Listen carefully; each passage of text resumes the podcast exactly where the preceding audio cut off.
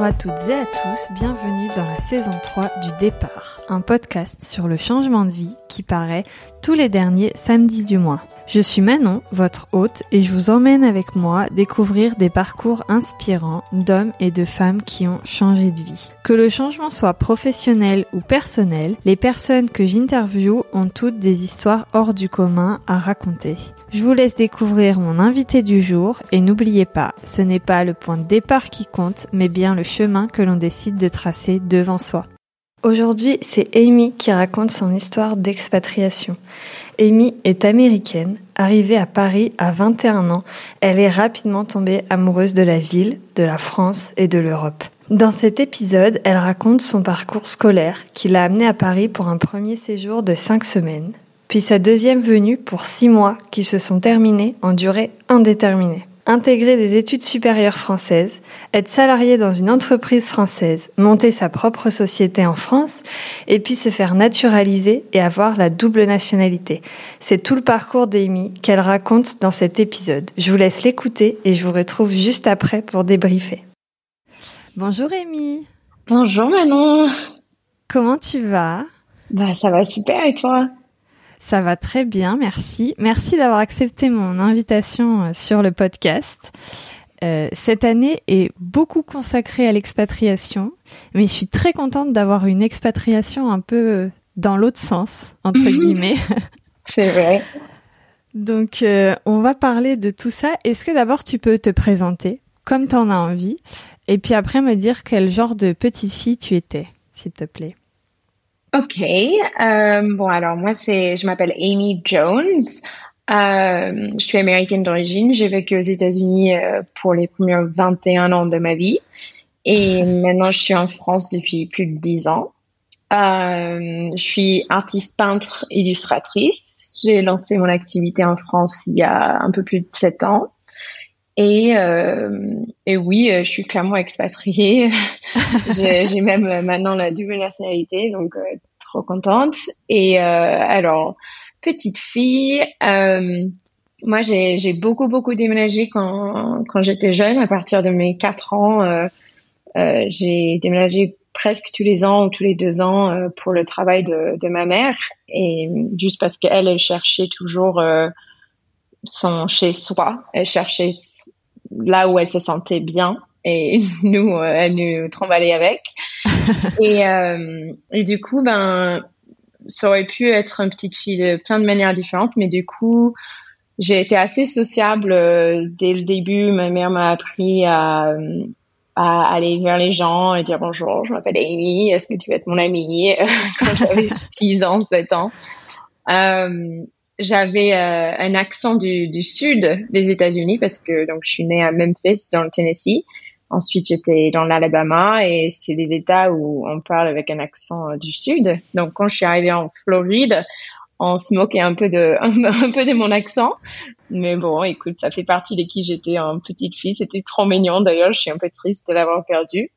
Mais euh, euh, voilà, je dirais que j'étais une petite fille sociable. Euh, gentil, je pense.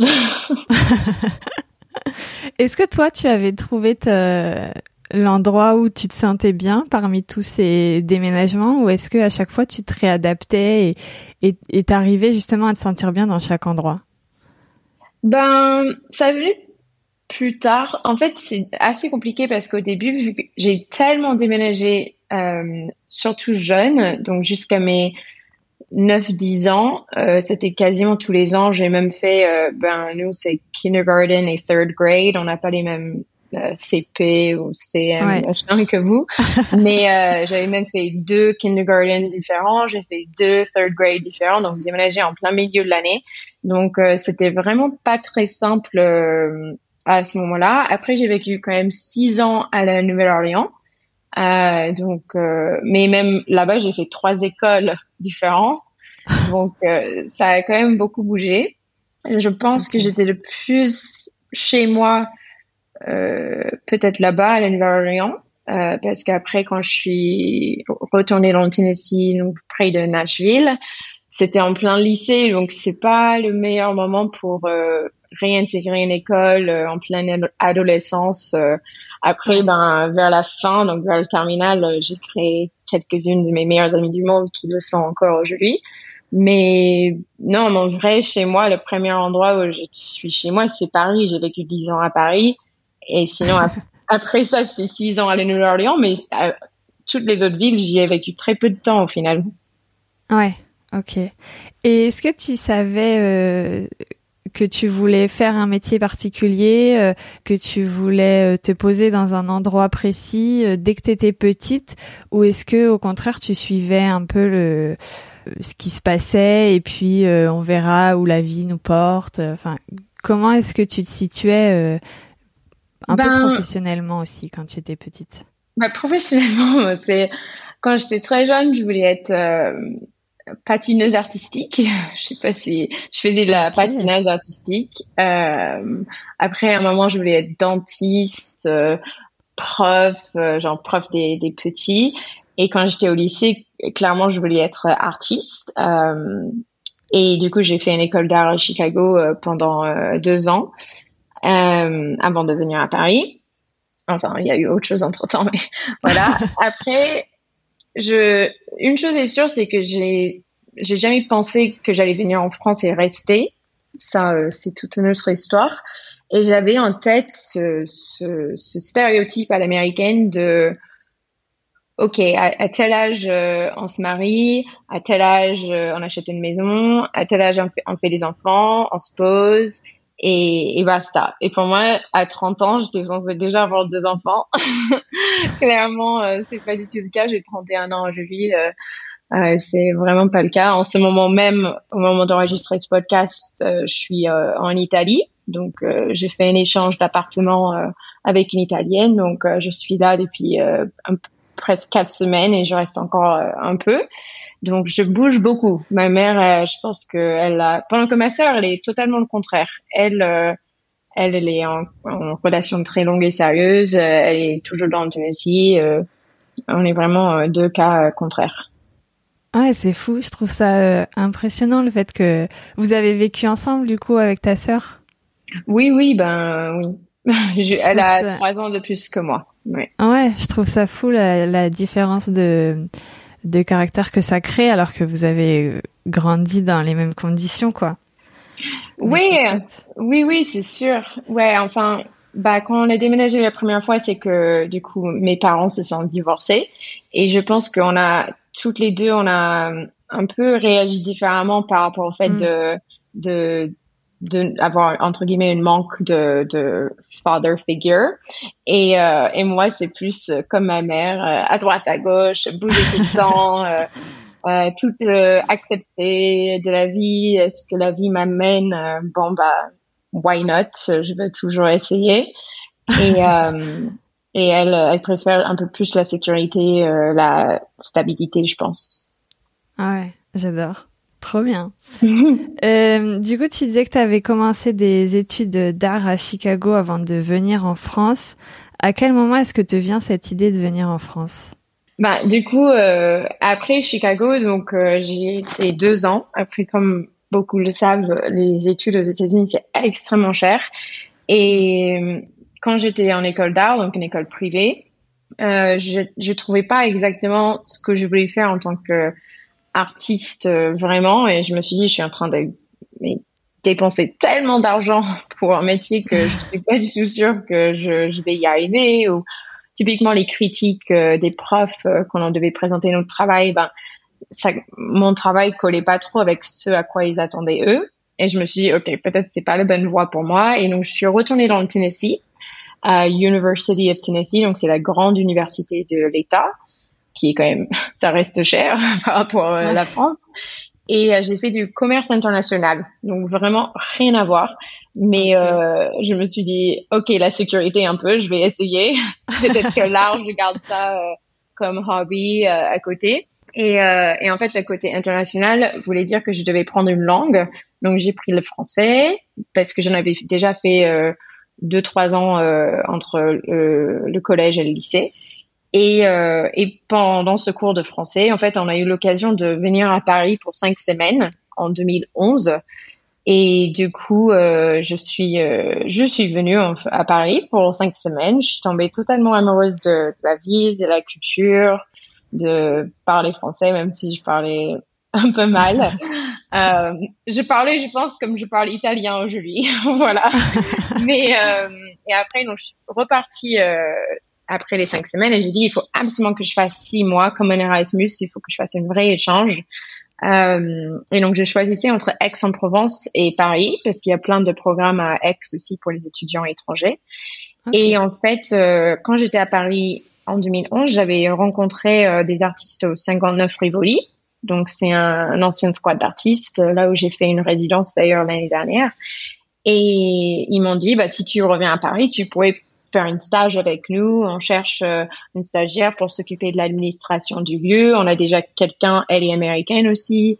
Euh, pourquoi pas? Et donc j'ai dit ok, bah oui, clairement je vais venir. donc euh, en janvier 2012, euh, je suis arrivée. J'ai commencé le stage, ce qui n'était pas du tout une partie du programme, c'était vraiment un, un plus que je fasse ce stage.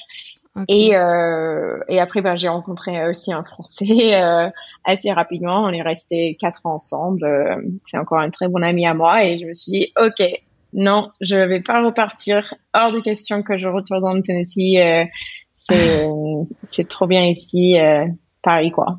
Et qu'est-ce qui te fait rester du coup? C'est c'est ton histoire avec cet homme ou c'est euh, l'ambiance? C'est le fait d'avoir retrouvé ces euh, peut-être cette communauté d'artistes euh, Qu'est-ce qui Ouais, ben souvent, quand, souvent je genre à lui, je lui donne quand même un, un petit euh, high five à ce niveau-là. Je, je, lui donne quand même, euh, je le, je remercie, non, je remercie la vie d'avoir mis cette personne sur mon chemin parce que oui, clairement, ça faisait partie. J'étais tombée amoureuse, non pas juste de, de la ville, mais d'une personne et aussi du 59. Donc pareil, je donne un peu ouais. 50 c'est 33% à, tous, 33% à, cette personne, 33% 59 Rivoli et 33% euh, à la, culture, euh, la langue. Ça me, ça me faisait vraiment découvrir quelque chose de nouveau.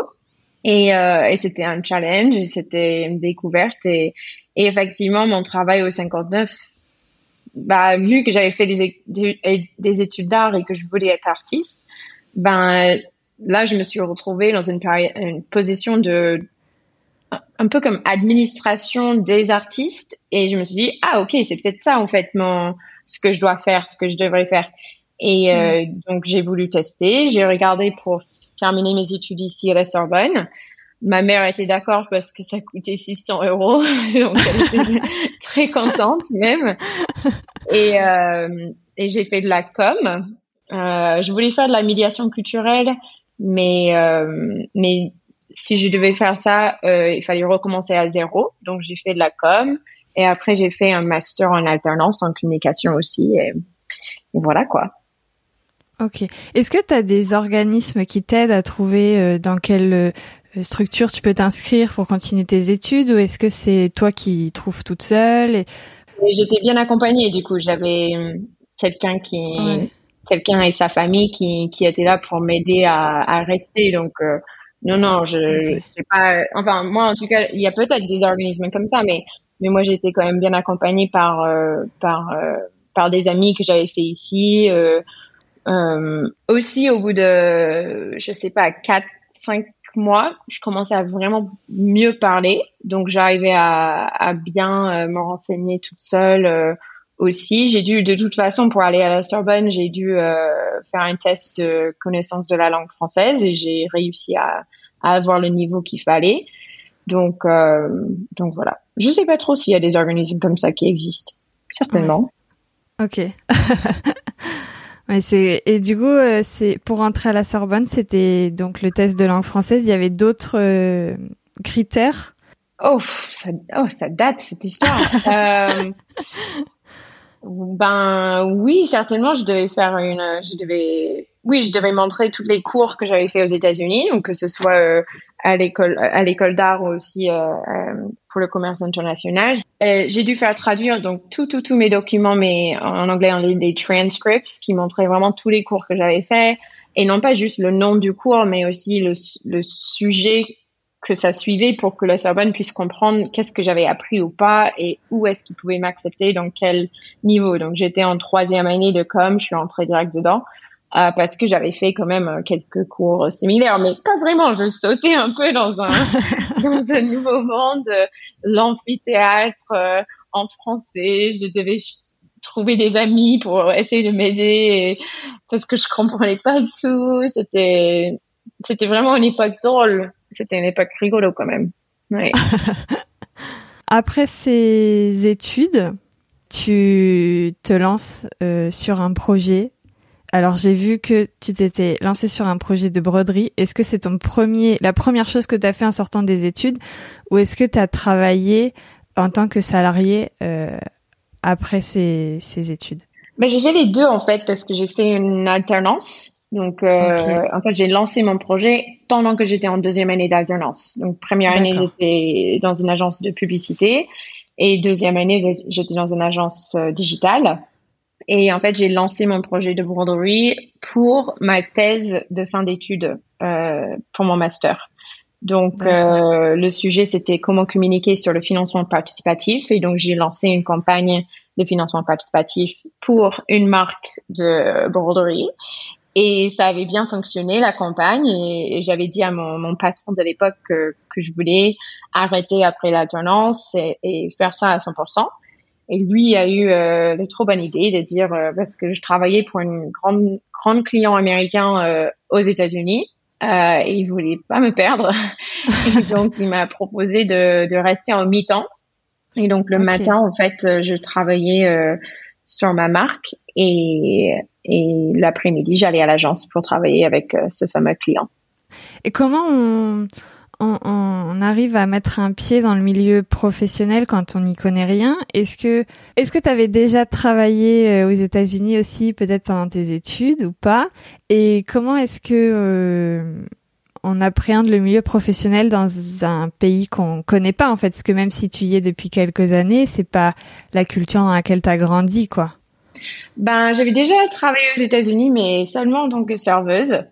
Et aussi dans, dans des boutiques un peu cute, soit des boutiques de fringues, euh, mais un peu des, des petites boutiques ou euh, des objets ou quoi, ou sinon en tant que serveuse. Donc euh, pas réellement, non, j'avais pas eu un entre guillemets vrai travail aux États-Unis. Et en fait ici, ben alors je sais pas si c'est comme ça pour tout le monde, non, je pense pas. J'ai eu de la chance quand même avec l'alternance. De manière générale, j'ai eu beaucoup de chance. J'ai vraiment l'impression que ma mantra c'est what is meant to be will be et je sens que euh, tout était meant to be en fait que je reste en France que parce que par exemple typiquement en alternance ben j'ai été acceptée à l'école et eux le, le job de l'école c'est d'envoyer évidemment les CV euh, à, tout plein d'entreprises et vu que je suis américaine ben il y a énormément d'entreprises qui cherchaient des personnes anglophones ou en tout cas euh, fluentes en anglais pour des postes donc liés à, à l'international. Donc euh, j'ai été moi-même contactée par l'agence de pub pour une proposition de poste que j'ai acceptée. Et j'ai rencontré là-bas euh, deux de mes de mes meilleurs amis et puis euh, j'avais voulu changer en deuxième année parce que je trouvais que c'était pas assez challengeant pour moi. En gros, c'était une poste euh, super, une super agence, mais moi, c'était vraiment juste je parlais anglais et je pouvais communiquer avec les autres pays, donc euh, j'apprenais pas énormément selon moi. Et du coup, j'ai changé d'agence euh, euh, en deuxième année, mais pareil, euh, j'ai été recrutée parce qu'ils cherchaient quelqu'un d'anglophone, donc. donc, je pense que dans le sens inverse, ça doit être peut-être un peu plus difficile parce que typiquement, si un Français va aller aux États-Unis, ben déjà c'est beaucoup plus grand, donc il faut espérer que tu tombes dans la bonne ville où ils mm. cherchent des gens euh, qui parlent français. Euh, mais la bonne nouvelle, c'est qu'il y a peu d'Américains qui qui parlent euh, d'autres langues couramment. Enfin, il y en a évidemment, hein, mais mais moins, je pense, qu'en France avec des Français qui parlent anglais ou d'autres langues. Oui, oui. Après, c'est vrai qu'on cherche peut-être moins. Enfin, la, la, langue française n'est pas la langue la plus recherchée si on va aux États-Unis pour travailler dans une entreprise. Ça va pas être un critère très qui va être hyper différenciant, non? Ben, ça dépend des entreprises, je pense. Mais oui, c'est sûr que c'est sûr qu'ici, ça, ça m'a, ça m'a aidé euh, du fait que je parle euh, anglais, c'est sûr. Et euh, comment est-ce que du coup, euh, après, donc tu fais ton mi-temps dans l'agence pour travailler sur ton projet de broderie, mais après tu passes à 100% sur ton projet? Oui, euh, en 2018, l'été 2018, j'ai totalement arrêté l'agence. On a fait une rupture conventionnelle parce que en fait le, le Noël d'avant, donc Noël 2017, j'avais été, en sachant que du coup j'ai lancé la broderie en mai 2015, donc deux ans et demi plus tard, euh, j'avais été mais totalement débordée parce qu'à cette époque j'avais commencé à, à créer d'autres produits sur l'eShop, donc c'était de la broderie toujours, mais c'était pas toujours moi qui avais brodé, mais surtout j'avais aussi pris un euh, une activité de animation, de prestation euh, pour des marques. Euh, typiquement, bah, le slip français, Pinky, à cette époque, euh, c'était des marques avec lesquelles je travaillais beaucoup. Et euh, ouais, trop cool. Et du coup, ben, et pas que, hein, j'ai travaillé avec tellement de marques et c'est ça qui est trop chouette, le fait d'être à Paris. C'est parce que c'est une, une, capitale du monde. Et du coup, euh, j'ai l'opportunité de travailler avec des marques. Ben, j'ai travaillé avec Nike, euh, H&M, Etam, genre vraiment des marques trop chouettes que si ah j'étais encore dans Nashville, euh, j'aurais pas pu euh, faire ça, je pense. Mais euh, bref, et donc j'étais complètement surchargée, proche du burn-out à Noël 2017. Et j'avais dit à mon à mon boss que je il fallait trouver une solution et que j'allais essayer parce que je pouvais pas faire deux choses à moitié. Il fallait que je mm. choisisse d'en faire un à 100% et de, de tester, de me lancer. Est-ce que tu as des T'as des freins du fait que du coup euh, tu tu connaisses pas?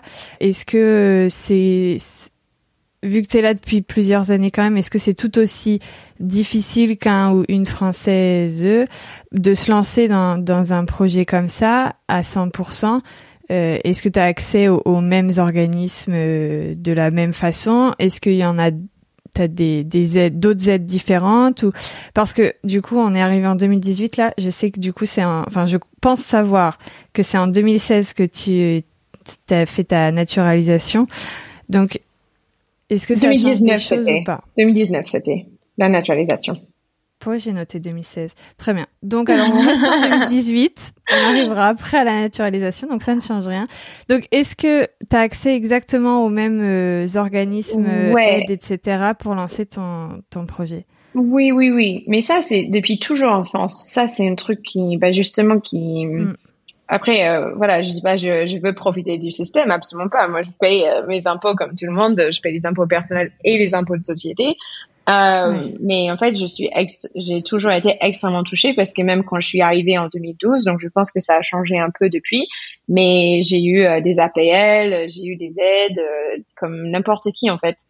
Et pour mon entreprise, ben la rupture conventionnelle, ben, j'ai eu le chômage pendant deux ans. À ce moment-là, j'étais pas encore française, donc euh, mm. j'avais un visa. Alors là, pour le coup, c'est vraiment euh, toute une histoire. Le nombre de visas différents que j'ai eu euh, avant d'avoir la naturalisation, donc sept ans. Du coup, j'ai eu des visas euh, de tout type différents, euh, visa d'étudiant, visa de entre quand tu as ton master, tu as un tu peux avoir un an de visa spécial avant de devoir avoir un visa donc de salarié par exemple. Et puis quand j'ai arrêté mon agence, j'ai dû donc lancer une société euh, pour avoir une visa de commerçant parce que j'étais en train d'attendre la, la, réponse pour la naturalisation et je pouvais pas ne pas avoir de visa à cette période-là.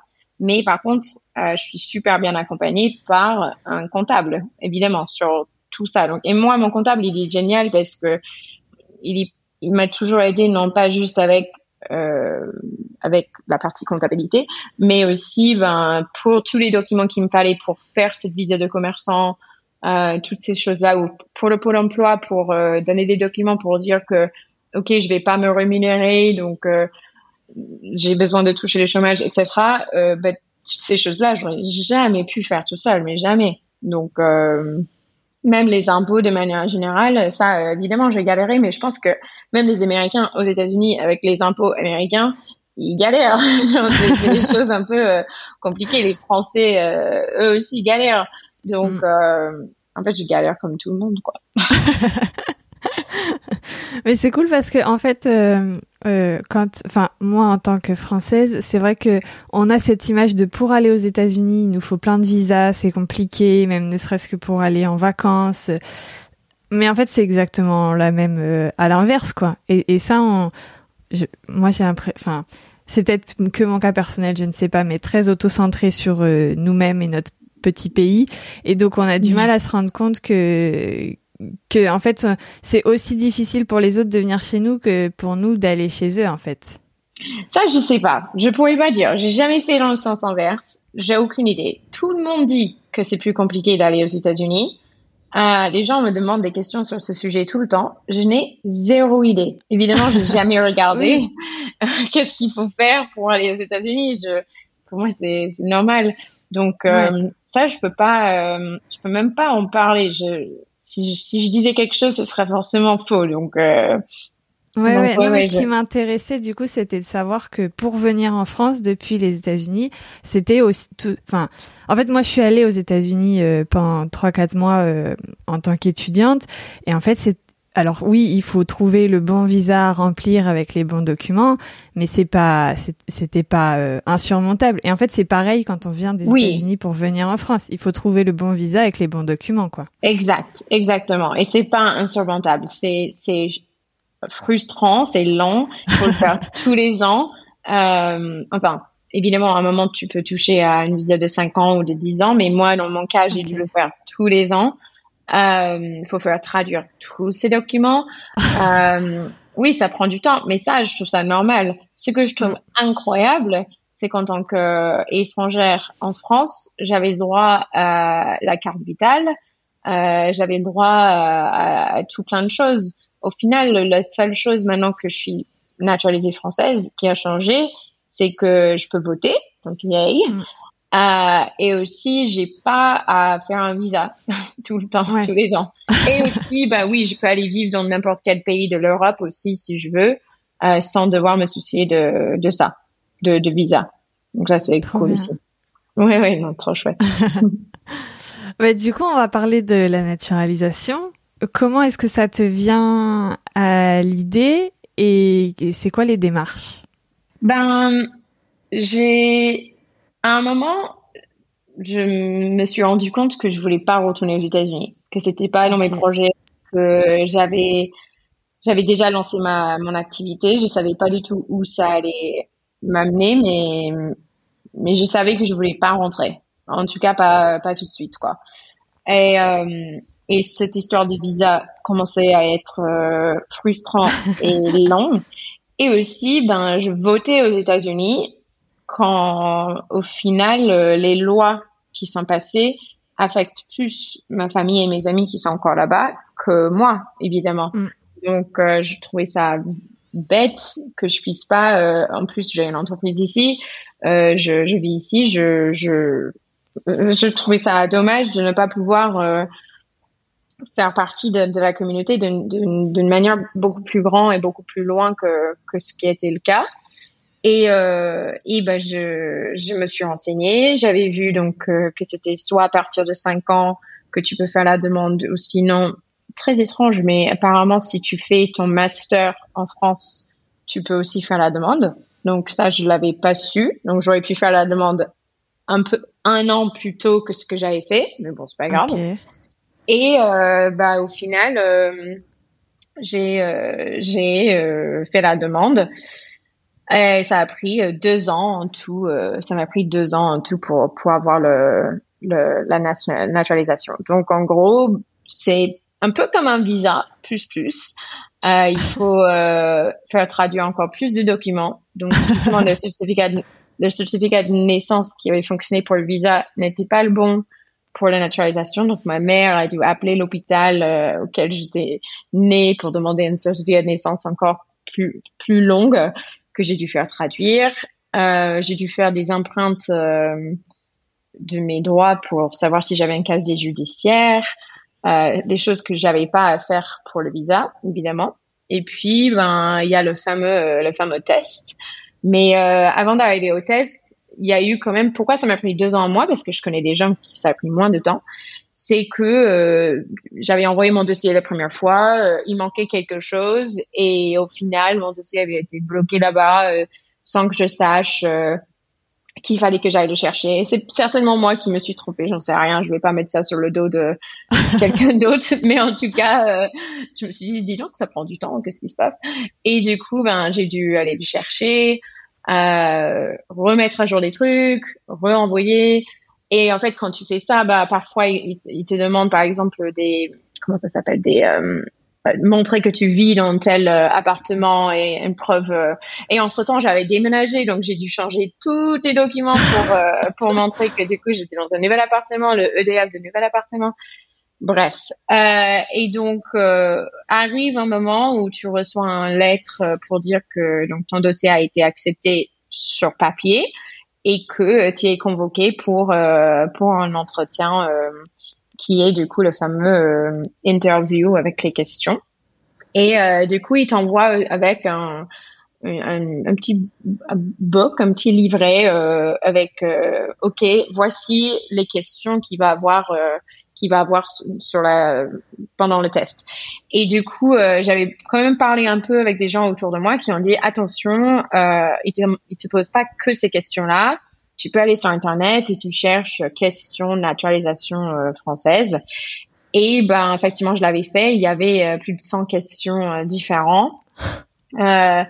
qui était Jeanne d'Arc, que signifie le 11 novembre, qui sont les présidents de la Ve République, euh, les, les noms des, des fleuves en France, genre le truc. Euh, Mais même en étant français, on connaît pas ça.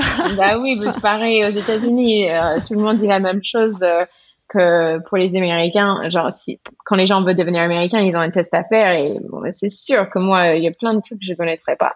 Mais du coup, j'avais tout révisé, tout, tout, tout, tout, tout, tout, tout révisé. Et euh, et au final, ils m'ont posé euh, que euh, 4-5 questions euh, sur les 100. J'ai quand même dû lister les présidents de la Ve République dans l'ordre de plus ancien au plus récent. Mais j'avais réussi, donc c'est cool. Et par contre, les questions les plus importantes, euh, au-delà de... Et donc ça, j'étais quand même prévenue aussi en avance, hein, mais c'est... Est-ce que tu retournes beaucoup dans ton pays d'origine?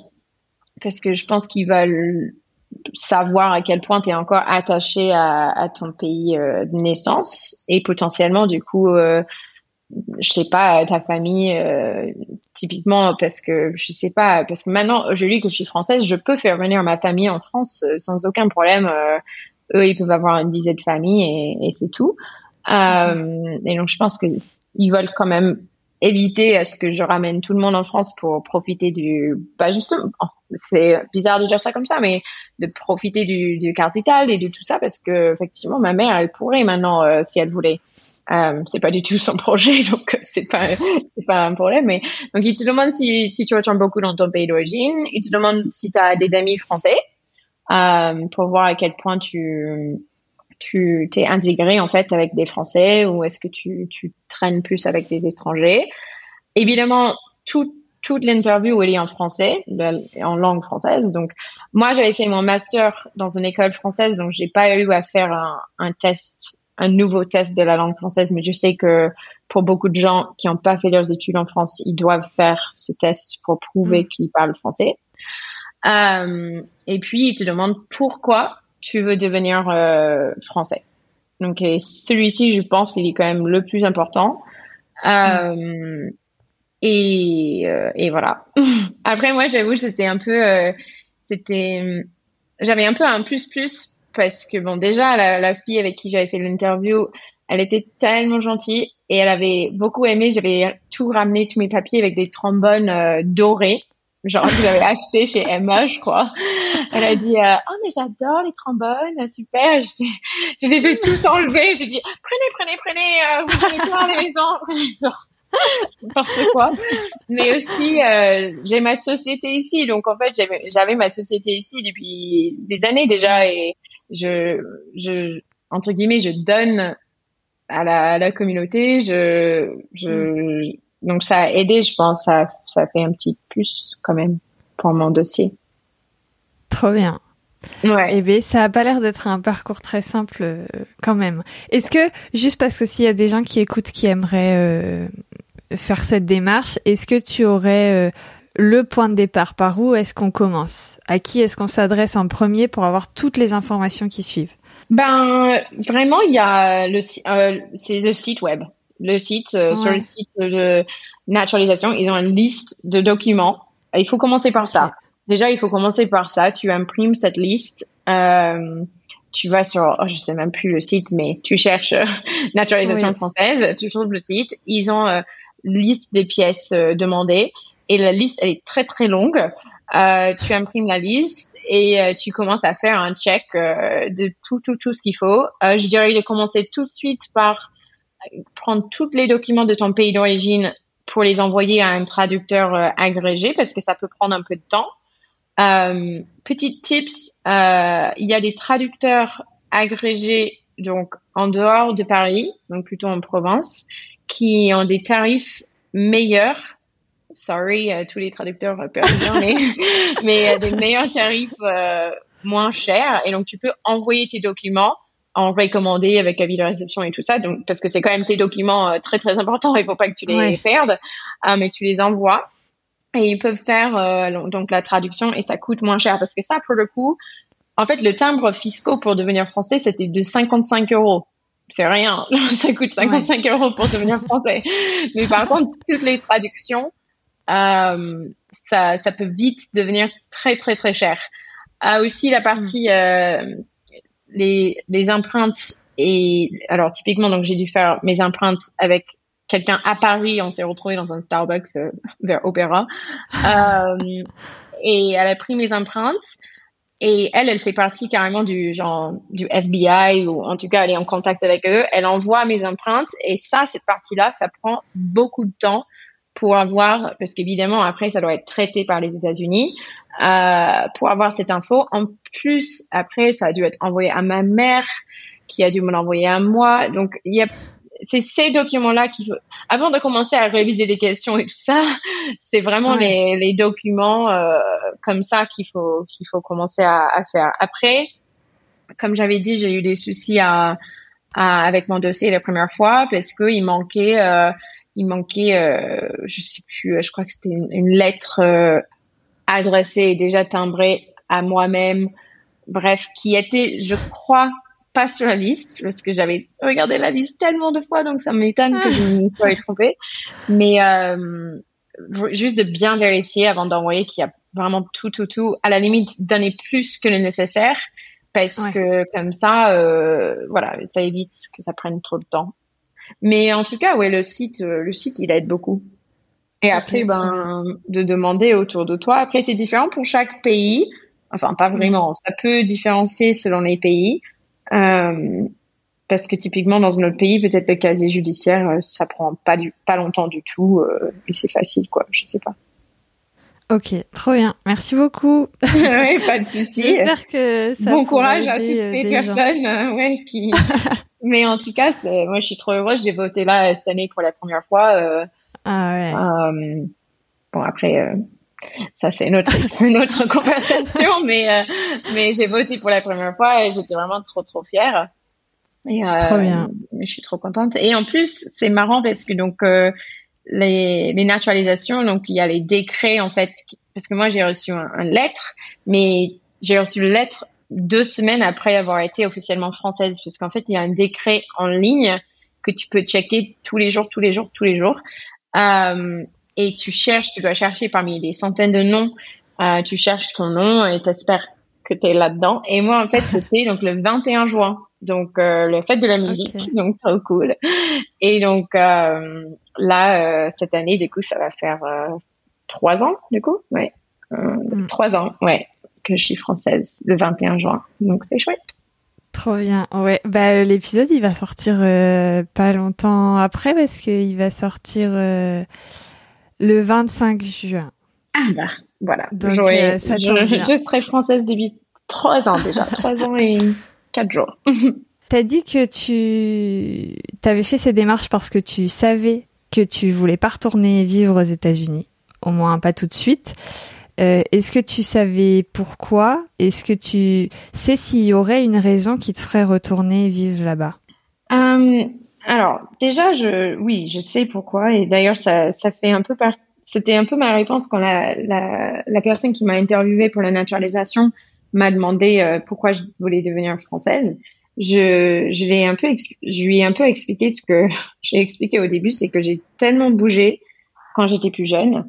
Euh, ma mère, elle cherchait toujours son chez elle, et moi aussi du coup en l'occurrence, euh, parce que je bougeais tout le temps. Et euh, que en France, et à Paris, oui, mais en France, parce que j'ai quand même beaucoup, beaucoup vu de la France, je me sens chez moi pour la première fois. J'ai vraiment eu l'impression de, de trouver mon chez moi. Je sais pas où je serai dans, dans 5 ans, dans 10 ans, mais, euh, mais j'étais chez moi ici. Donc j'ai, c'est pour ça que j'ai dit que j'ai pas de projet de retourner aux États-Unis. Après, j'y vais dès que je peux pour, pour voir ma, ma, famille et mes amis parce que je les aime de tout mon cœur. Mais, moi, mon, mon projet de vie, il est, il est ici. Tout à, tout à fait. Tout, à, tout, totalement. Totalement ici. Et sinon, ben, qu'est-ce qui pourrait me faire aller là-bas? Ben, euh, il faudrait vraiment que ce soit euh, la bonne ville. Euh, je sais, peut-être Californie quelque part, euh, genre quand je suis plus tard, mais non, moi je veux prendre ma retraite en Italie, donc euh, ah. donc euh, euh pour là je je peux pas te dire, je pourrais pas te dire, je je vois même pas parce que je pourrais pas dire que le travail me ramènerait là-bas parce que normalement si tout va bien, je vais continuer le travail que je fais aujourd'hui, donc D'ailleurs, on en a pas parlé, mais du coup, c'est plus du tout la broderie, hein.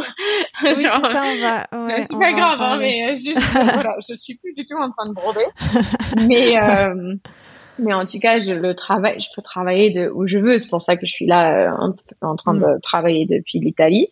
Mais euh, non, je, je, sauf si euh, un jour, quand je me marierai, faire des enfants, si, si mon mari doit aller aux États-Unis, peut-être, mais j'espère pas.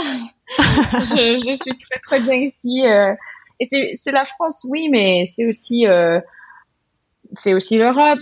Pour voyager, tout est tellement plus accessible. C'est les trains, j'adore. Euh, il y a tellement de culture euh, à, à, jeter de pierre, je sais pas comment on dit, mais c'est, je suis trop bien à ici. Portée de main.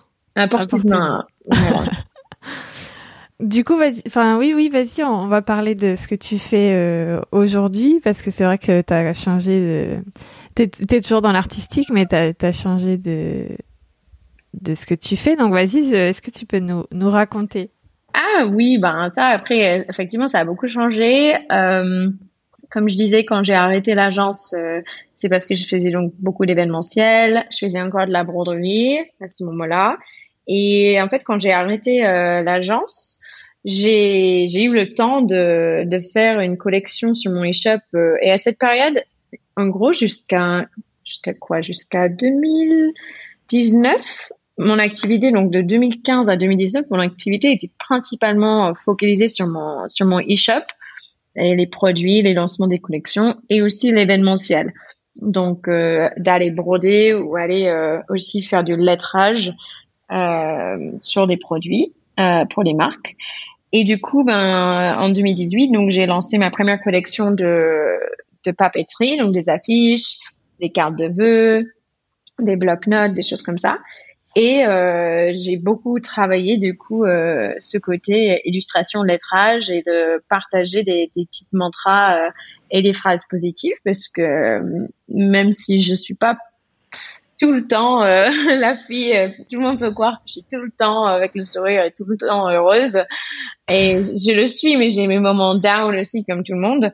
Mais je trouve que les mantras euh, partager ces mantras avec ma communauté ben ça me ça me fait vraiment du bien de, de faire du bien aux autres mais ça m'aide moi aussi à, à me répéter des, des choses heureuses et, et à sortir parfois des périodes un peu stressantes ou quand je, suis angoissée ou quoi, euh, ce genre de petites phrases, ça, m'aide. Et donc j'ai beaucoup travaillé le lettrage et euh, l'illustration, euh, principalement digitale, mais pas que. Enfin, jusqu'en 2019, fin 2019, c'était principalement digital. Et puis, je me suis lancé l'objectif de commencer des fresques murales en 2020. Donc, et j'ai eu trop de chance parce que dès janvier 2020, j'ai pu faire ma première fresque. Après, il y a eu le Covid, évidemment. Donc, euh, pendant les, les deux mois de confinement, j'ai fait beaucoup, beaucoup de toiles à la maison. Donc, je voulais vraiment m'entraîner sur, euh, sur la peinture, ce que je faisais avant, mais je voulais reprendre un peu le, le coup de main. Et ben, depuis euh, juin 2020, donc, on, on commençait à sortir de chez nous, bah, j'ai commencé à faire des fresques beaucoup plus. Donc, aujourd'hui, j'en ai fait je crois, une trentaine, enfin presque, ah trente. Ouais, trop bien. Et j'en ai, euh, j'ai un très gros projet peinture euh, qui arrive euh, quand je rentre à Paris en juin. une fresque fin juin dans un festival à Cabourg Mon Amour, festival de musique à Cabourg. Okay. Et une fresque en juillet dans les bureaux à Grenoble. Et potentiellement, normalement, je fais une fresque aussi ici à Mézagne, donc dans les Pouilles, là où je suis avant de partir, donc d'ici dix jours. donc euh, ouais, voilà, je commence à vraiment euh, faire beaucoup beaucoup de peinture et ça devient, euh, je dirais, c'est 80 90% de mon, mon activité aujourd'hui. Comment est-ce que tu as découvert un peu cet univers des, des fresques murales et comment est-ce que tu vends cette prestation? Est-ce que tu vas peindre des façades de, de magasins? Est-ce que tu vas peindre à l'intérieur? Est-ce que est-ce que c'est par exemple, euh, là où tu es dans les Pouilles, est-ce que c'est la ville pour pour euh, pour faire sur les murs de la ville? Comment est-ce que tu vends cette prestation et comment est-ce que tu as découvert cet univers? Alors, j'ai découvert l'univers parce que je suis beaucoup de lettering artists euh, sur Instagram depuis des années, euh, ceux qui font du lettrage, et c'est beaucoup d'Américains. Et en fait, cette culture des fresques, elle est beaucoup plus répandue euh, aux États-Unis. Donc je voyais ces artistes euh, faire des fresques et ça me donnait envie d'en faire euh, en France. Après, ce qui est chouette, c'est que il y a moins d'artistes, euh, enfin il y a de plus en plus, mais il y en a moins quand même qui, font en France. Donc c'est plus simple de se démarquer et d'avoir des, des, des contrats quoi on va dire mm. Euh, après, euh, donc dès que j'ai fait ma première, j'ai commencé à faire aussi, j'ai fait comme des, des maquettes parce qu'on était en Covid, je pouvais pas faire de fresques. Et j'ai envoyé ça à, tous mes clients, à tous mes contacts euh, pour dire hey, si jamais vous voulez. Ça a marché sur plusieurs, euh, sur plusieurs, sur plusieurs coups, donc trop cool. Et après, en fait, à partir de, de dès que j'en faisais un, une, pardon. Euh, je, souvent, je suis contactée sur Instagram pour, pour en faire une autre. Donc, euh, ah. ça se déroule un peu, euh, un peu comme ça. Je fais pas trop chez les particuliers euh, parce que le budget, euh, c'est un peu compliqué, c'est assez élevé. Euh, c'est mm. un gros, gros travail très physique et très fatigant. Ouais. Euh, donc c'est pas vraiment forcément un budget qui est adapté pour des particuliers malheureusement parce que j'adorerais faire ça plus euh, chez les gens. Donc c'est plus, euh, je fais un peu sur les vitrines des boutiques mais pas beaucoup beaucoup. Euh, ça va plutôt être dans des bureaux, euh, dans des cours intérieurs.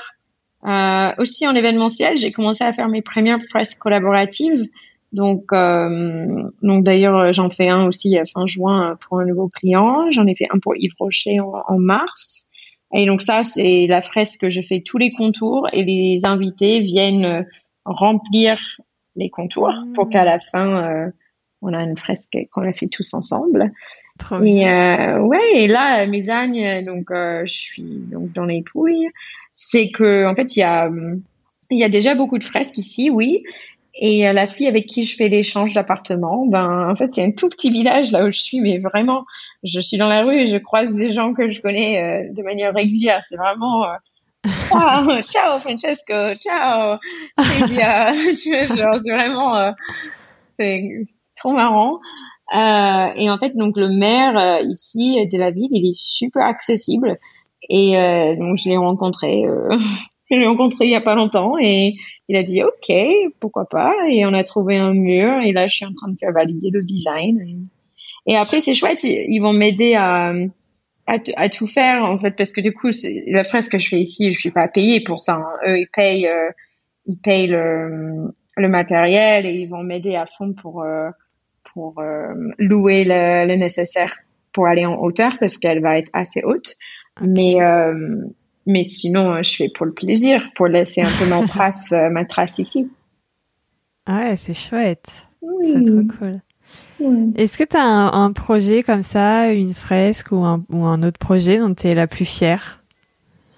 Euh, Alors, bah, toutes, toutes, toutes, toutes mes fresques, genre juste les fresques de manière générale, je suis trop fière parce que j'arrive pas trop à croire qu'aujourd'hui c'est c'est la plupart de mon activité. Parce que je me suis dit comme ça en 2019, euh, oh, je fais trop de trucs euh, admin sur l'ordi, j'en peux plus, je veux être plus manuel, je veux me lancer dans les fresques. Et au final, je l'ai fait, donc je j'arrive pas trop à croire. C'est un peu comme un petit rêve qui s'est réalisé. Et euh, sinon, oui, j'ai un super projet qui sera certainement, je pense, le projet dont je vais être le plus fier. Mais en fait, ça arrive là en juin, donc je peux pas trop en parler encore. mais c'est, disons que c'est un très grand projet avec une très grosse marque et euh, ça va être répandu, répandu, je crois, et ça va être dans plusieurs régions de la région de la France. Donc, euh, un très gros projet. Ouais, si je vois passer ça euh, sur Instagram, je mettrai dans les notes de l'épisode que les gens puissent puissent aller voir si c'est ah oui, ben, déjà fait. Je pense que tu vas pas le louper. Trop cool. Et euh, on va on va partir sur des questions un peu légères, un peu plus euh, fun. Si tu as des donc tu disais que tu faisais des fresques avec des mantras, avec des en fait des phrases positives, etc. Et je vais te donner deux trois situations. Si tu avais une phrase euh, que que que t'écrirais sur une carte pour des personnes en particulier, est-ce que ça te dit de jouer à ce jeu? Je peux essayer. Alors, est-ce que tu aurais une phrase pour euh, encourager quelqu'un dans le lancement de son projet? Ben, ok, c'est un peu. Après, ces phrases sont toujours un peu bâton, hein, mais euh, mais moi j'adore. Euh, et souvent c'est en anglais, hein, par contre, donc oui. là c'est en anglais. Ben moi je moi je dirais you can do anything you set your mind to. Donc, ouais voilà tout ce que tu peux faire tout ce, ce à quoi tu mets ton énergie en gros ouais.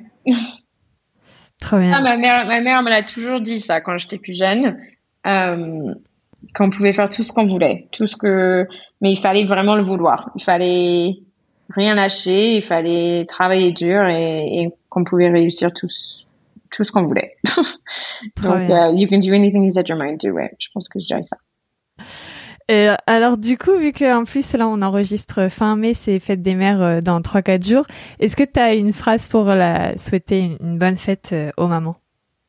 Euh, Alors, aux mamans en général, ça je sais pas, mais je sais que moi pour ma mère... À ta maman Ouais, à ma mère, j'ai fait... Euh, cette année, j'ai fait un truc un peu particulier. C'est pas vraiment un cadeau, euh, bah, c'est pas un cadeau physique, mais en fait je lui ai fait une petite illustration euh, pour elle qu'elle pourrait utiliser, tu vois, en fond d'écran, euh, ordi et, et téléphone. Je vais devoir lui expliquer comment faire, je pense, mais du coup j'ai mis euh, distance means so little when someone means so much. Ah. vu qu'on est loin, euh, voilà, la distance compte ah. peu quand quelqu'un compte tellement, tu vois. C'est trop mignon. Adorable. Euh, et ton mantra à toi, vraiment ton le mantra qui, qui, qui te suit depuis toute ta vie et qui définit vraiment ton état d'esprit euh, de ta vie. Comment tu bah, vois les choses? bah, Je l'ai dit tout à l'heure, mais, euh, mais je vais le redire parce que c'est vraiment. Ouais, et le traduire parce qu'on l'a pas traduit tout à l'heure. Ok, donc c'est euh, What is meant to be will be. Donc, euh, ce qui doit arriver arrivera, je pense. Voilà, on dirait ça comme ça. Et, euh, et ça, c'est vraiment juste parce que je crois, euh, je crois vraiment dans le destin. Euh, je crois que l'univers il est bien fait, que il nous arrive des choses horribles aussi, mais que qu'on grandit de ça, on apprend de ça et et que tout ce qui se passe, se passe pour une raison vraiment. Toutes les brisements de cœur, toutes les échecs toutes les, les rencontres, euh, tout, tout, tout.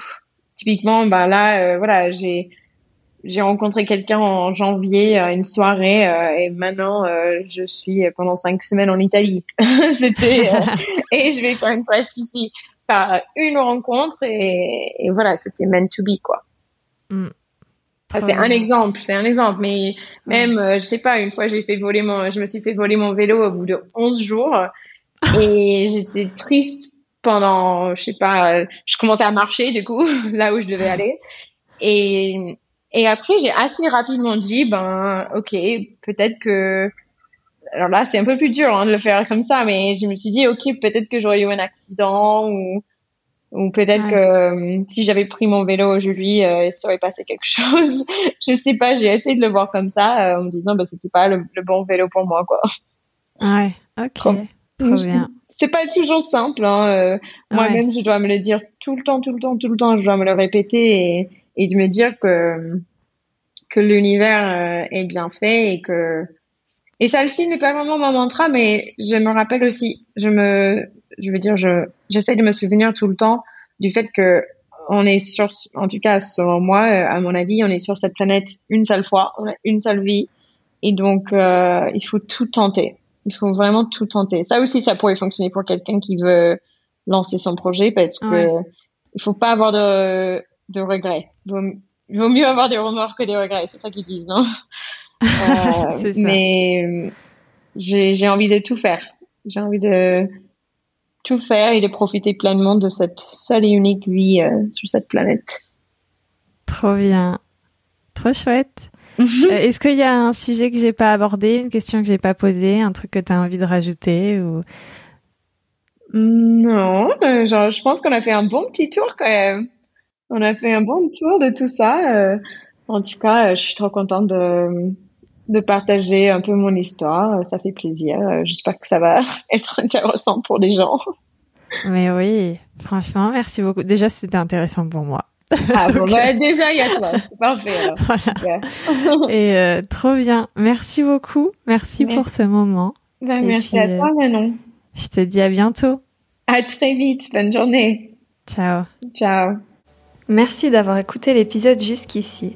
Si vous souhaitez découvrir le travail d'Amy, vous pouvie la suivre sur Instagram sous le pseudo at Studio Jonesy Studio S-T-U-D-I-O, J-O-N-E-S-I-E. Vous devriez y retrouver les fresques dont elle parle dans l'épisode. Vous avez maintenant l'habitude, votre soutien pour le podcast est indispensable.